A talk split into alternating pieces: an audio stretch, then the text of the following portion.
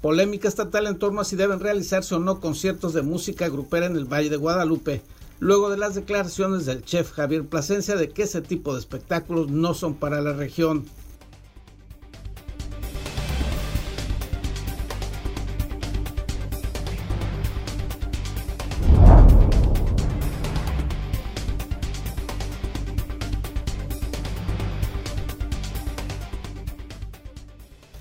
La reconstrucción del puente y nodo vial del Gallo será en el plazo de seis meses, tal como se había anunciado en el inicio de estos trabajos, aseguró Karen Postel White Montijo, secretaria de Infraestructura, Desarrollo Urbano y Reordenación Territorial.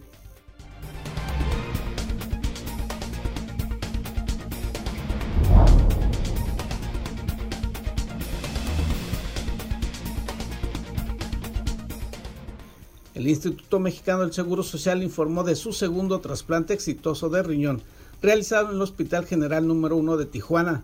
El paciente salió por su propio pie a cinco días de efectuada la operación.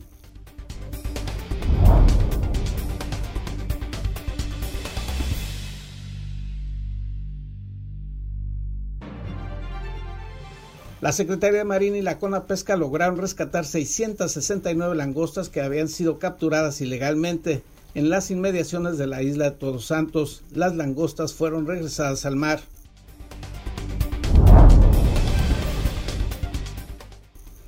Mexicali se prepara ante la llegada de migrantes centroamericanos, haitianos y venezolanos, fenómeno social que ya se había presentado en meses pasados y que nuevamente amenaza las ciudades fronterizas mexicanas.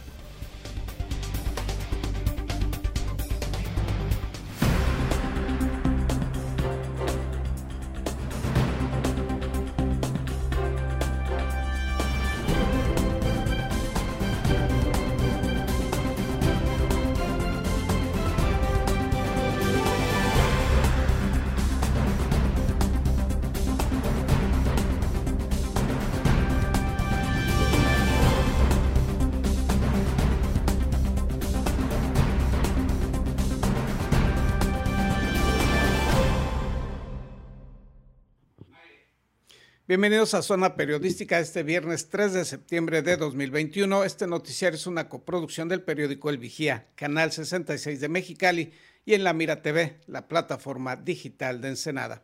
Ayer jueves estuvo de visita de inspección en las obras del nodo y puente vial del Gallo la titular de la SIDUR, Karen Postelwhite, quien desmintió que exista un retraso grave en estos trabajos. La reconstrucción del puente y nodo vial del Gallo se hará en el plazo de seis meses, tal como se había anunciado al inicio de estos trabajos, aseguró Karen Postel White Montijo, secretaria de Infraestructura, Desarrollo Urbano y Reordenación Territorial del Gobierno del Estado.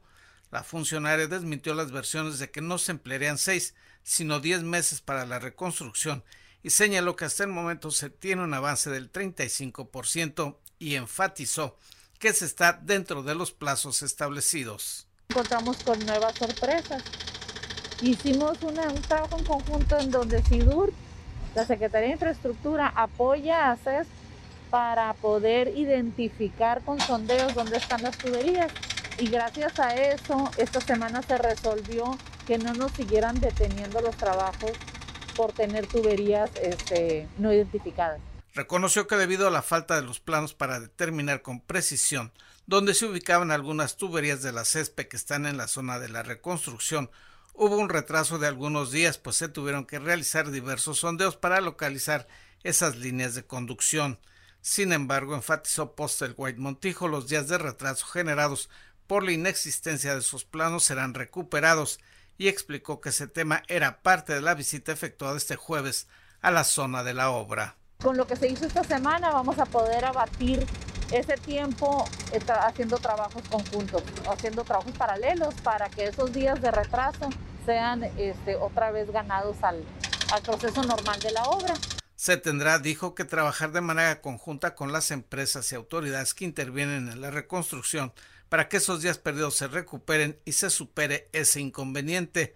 Con respecto a los avances de obra, informó que en el llamado Eje 1 se va en tiempo con los trabajos, así como las demoliciones y en lo que se refiere al eje 3 afectado por el tema de las tuberías, ya se continúan las labores de manera normal.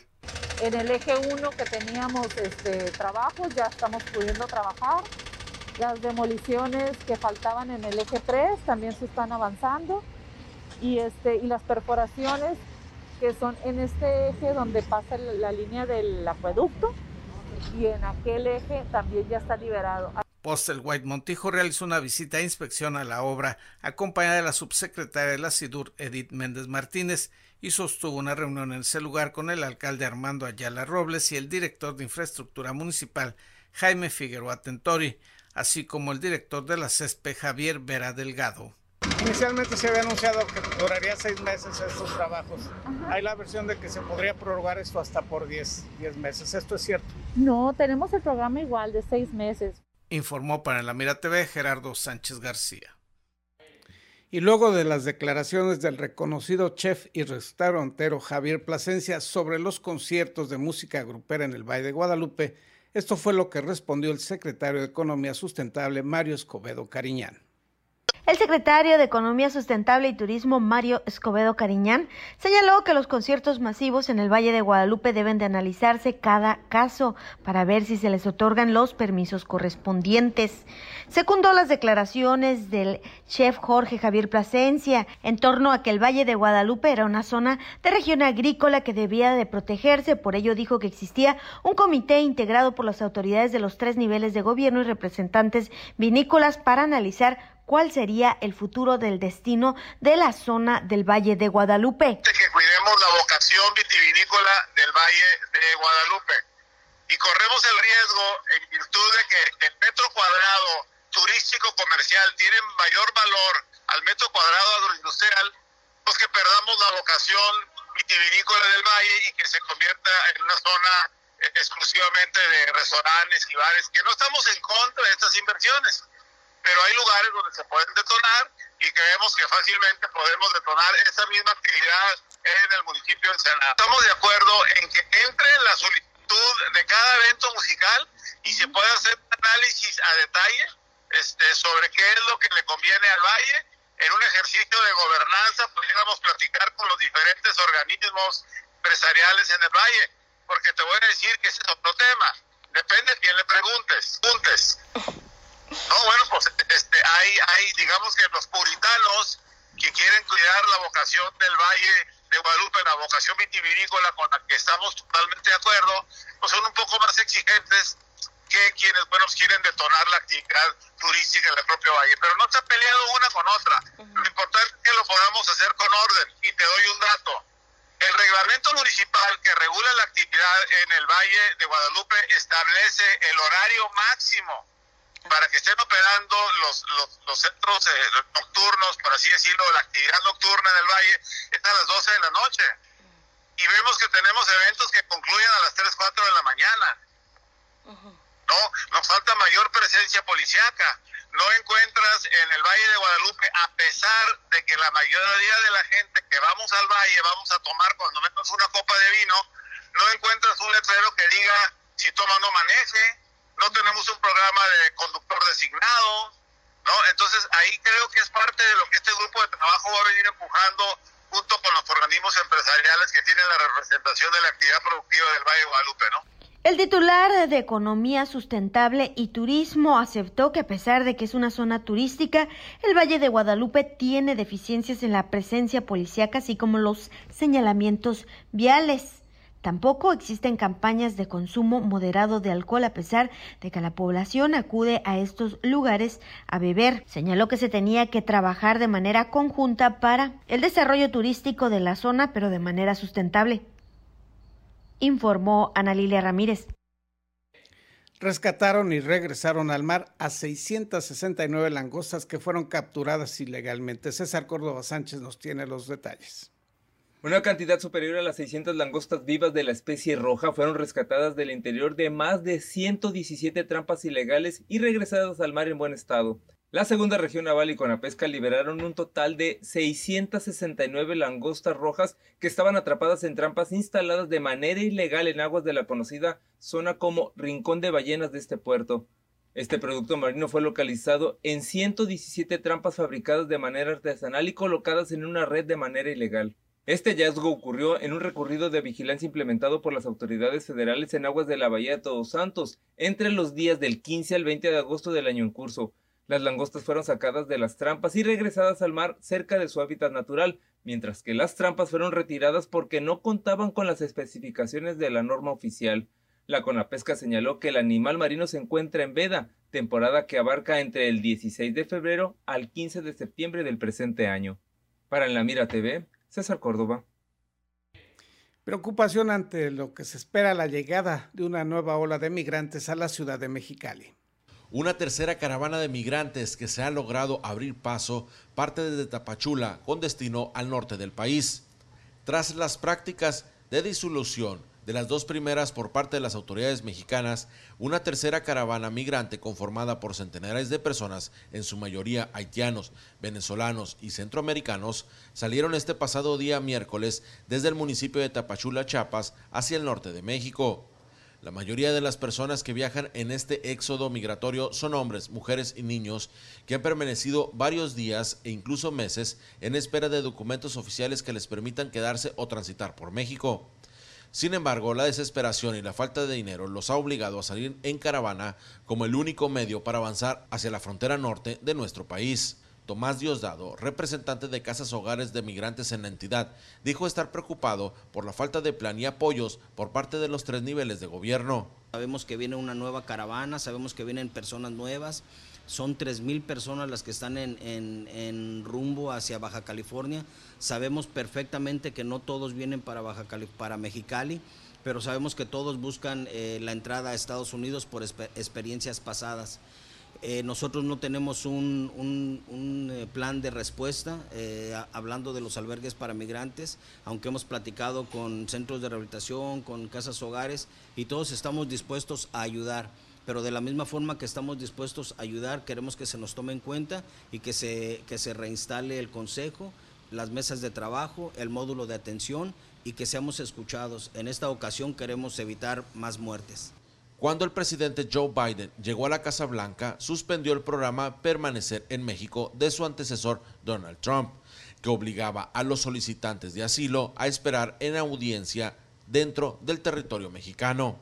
Con ello, el flujo migratorio volvió a repuntar de manera que Estados Unidos detuvo el pasado julio en su frontera sur a 212.672 indocumentados, la cifra más alta en 20 años. En la edición, Carlos Jiménez, Roberto López en la información, Canal de las Noticias. Vamos a ir a una pausa. Al regreso le hablaremos de un exitoso trasplante de riñón, de riñón realizado en el Instituto Mexicano del Seguro Social de Baja California.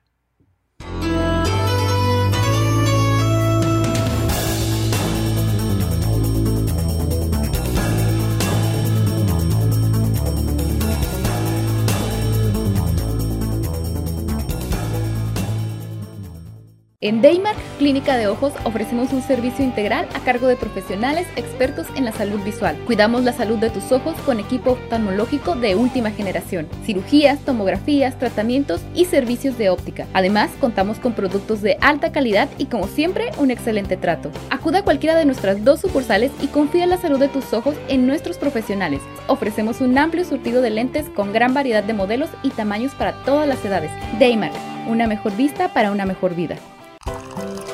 Conseguiste esa cita o reunión que tanto deseabas y quieres que todo salga perfecto. Sin embargo, suelen ocurrir muchas situaciones bochornosas que puedes evitar con simples soluciones. Una de las peores es ensuciar tu ropa con la comida.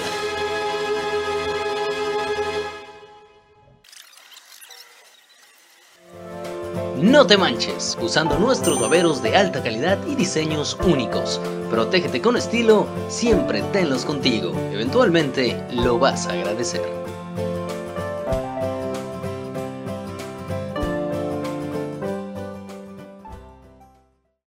Sin rodeos. El COVID existe. El COVID cuesta. El COVID duele. El COVID mata. Sin excusas, protégete del COVID. Cubre bocas, sana distancia, lávate las manos. Campaña unificada para crear conciencia. Hola, soy Gerardo Sánchez García y te invito a ver en La Mira TV la plataforma digital de Ensenada. Síguenos a través de nuestras redes sociales.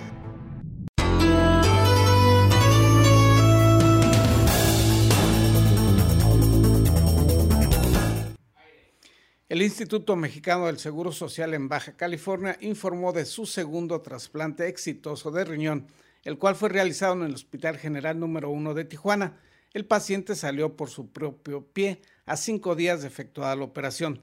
El doctor José González Muñoz, encargado del programa de trasplantes de ese hospital, informó que Daniel, que tiene 30 años de edad y desde hace cuatro empezó a tener graves problemas de salud por un síndrome nefrótico, lo que hizo necesario realizar dicho trasplante.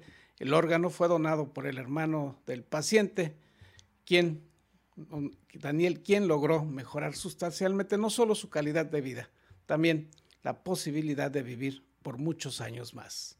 Sí, buenas tardes, mi nombre es Daniel. Nomás para comentarles que fui una persona trasplantada el 6 de julio. Como pueden ver, tengo cinco días y ya me dieron de alta.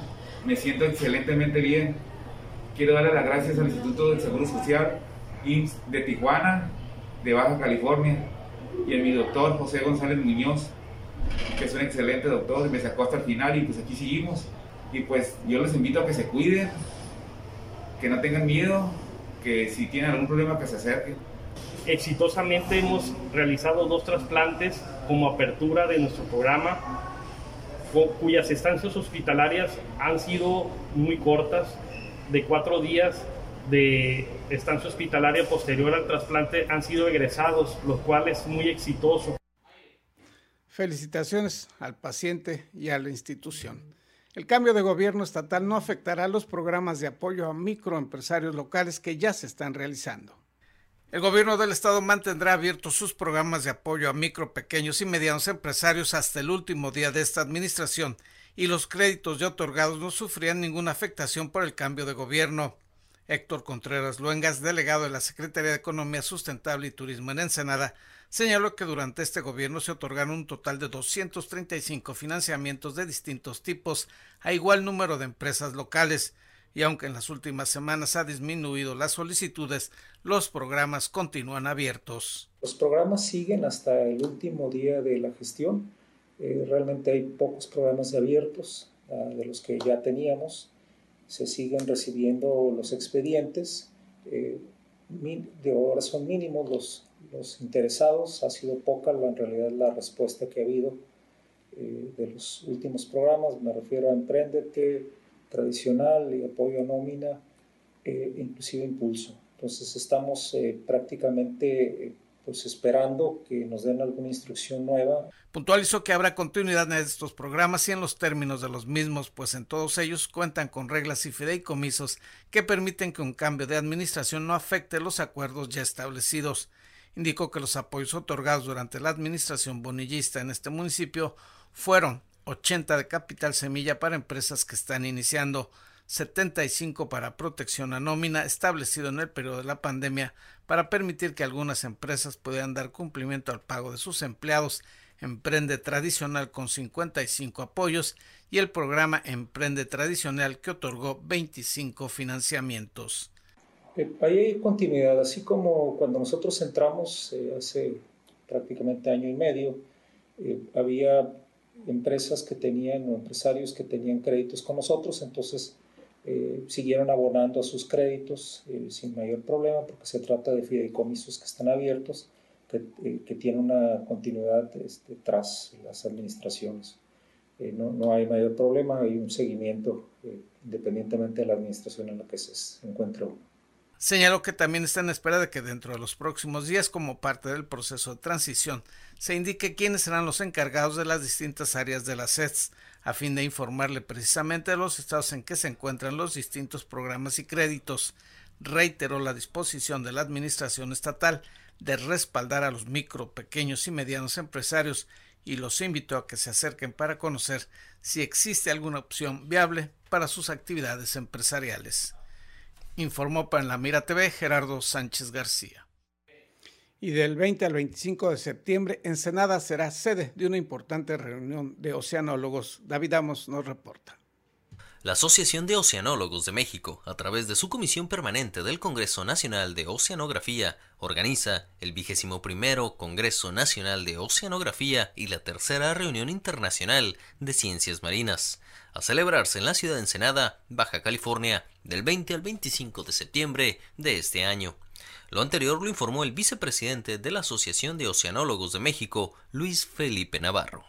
Invitar a la comunidad de oceanografía, a los estudiantes, al, al 21 Congreso Nacional de Oceanografía que se va a celebrar entre el 20, que es el rompehielos en la tarde, hasta el 25 de septiembre, donde vamos a tener algunos cursos.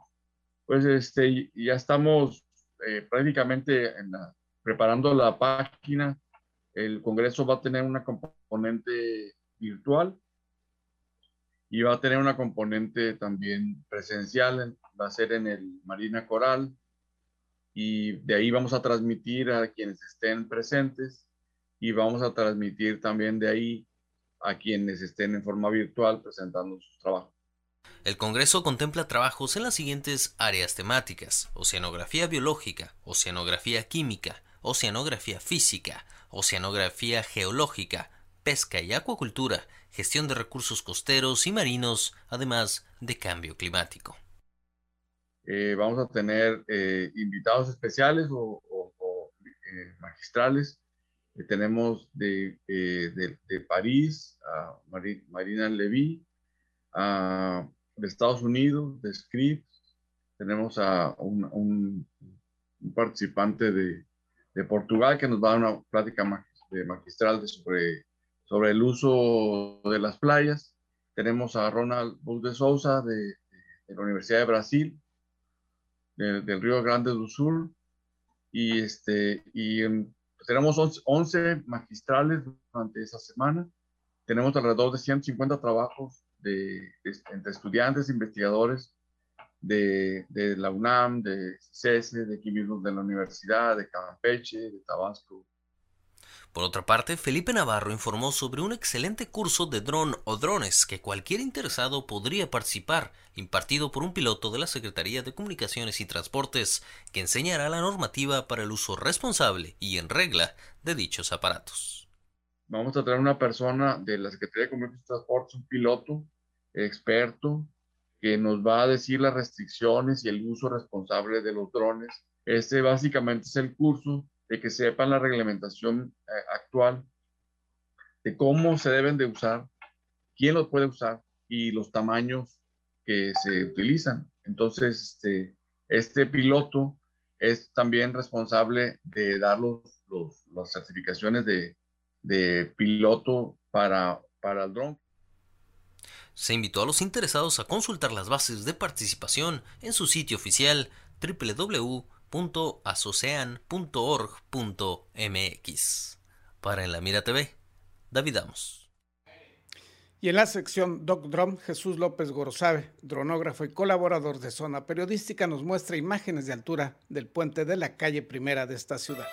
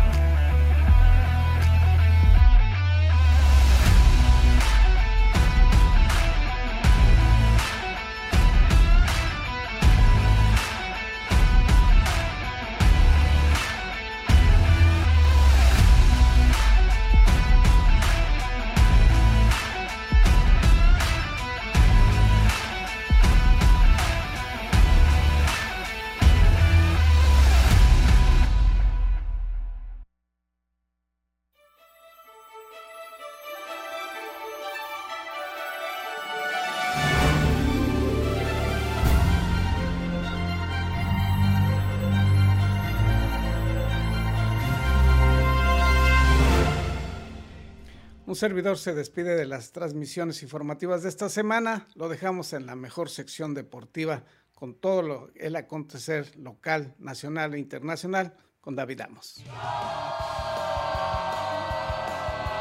Y es tiempo de la mejor información del deporte local e internacional. Acompaña a tu anfitrión David Amos con la nota, el análisis y toda la cobertura de los atletas y eventos deportivos del puerto. Ya inicia en la mira Deportes.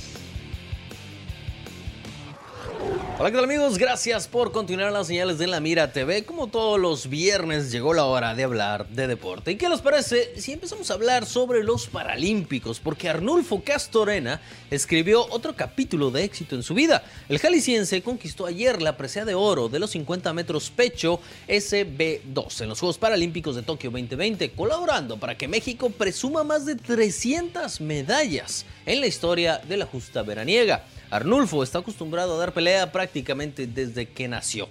Ese día su madre falleció en el parto, mientras su padre lo abandonó por malformación congénita. Sin un brazo y con las dos piernas sin desarrollar, empezó su lucha que ahora es de oro. Diego López Díaz se convirtió en el sexto medallista mexicano en colgarse una presea dorada en los Juegos Paralímpicos de Tokio 2020. El nacido en Jalapa participó en la final de natación de 50 metros libres categoría S3, imponiendo una marca de 44.66 segundos. Esta es la segunda vez que el veracruzano sube al podio en los Juegos Paralímpicos de Tokio. El pasado domingo 29 de agosto logró conseguir una presea de bronce en la final de los 50 metros dorso, en donde marcó un tiempo de 45 segundos. Y Cristiano Ronaldo sigue dando de qué hablar porque aunque erró un penal, se convirtió el pasado miércoles en el máximo goleador de selecciones masculinas en la historia, al facturar su tanto número 110 con Portugal. El capitán del seleccionado luso anotó a los 89 minutos ante Irlanda en un partido de las eliminatorias mundialistas, dejando atrás al retirado delantero iraní Ali Daei. Luego de semanas de negociaciones, el Newcastle acordó el fichaje del mexicano Santiago Muñoz como préstamo de 18 meses con opción de compra. El delantero de 19 años integrará el cuadro sub-23 de los Magpies y su equipo tendrá que sacar un permiso especial para poder jugar en Inglaterra, de acuerdo a los medios de ese país. El mundo del deporte poco a poco está enfocado en salir de los problemas que contrajo la pandemia. Ahora es el turno del tenis, quienes anunciaron que para el US Open aceptarán el 100% de capacidad en sus estadios. Este sería el primer Grand Slam con sus tribunas llenas desde que se descubrió el COVID-19. Y en la Fórmula 1, Kimi Raikkonen se retirará al término de la temporada de la Fórmula 1, poniéndole el punto final a una trayectoria de dos décadas que incluyó el Campeonato Mundial en 2007. Raikkonen está cumpliendo el último año de su contrato con Alfa Romeo. El piloto finlandés anunció su retiro en Instagram en la antesala del Gran Premio de Holanda, que se disputará este fin de semana en el circuito de Zandvoort. Con esto cerramos la cápsula deportiva del día de hoy. Muchísimas gracias por su atención. Pasamos a despedir, como ya es una buena costumbre, a Gerardo Sánchez García con toda la información del puerto de Ensenada y nos vemos el próximo lunes. Soy David Amos. Hasta la próxima.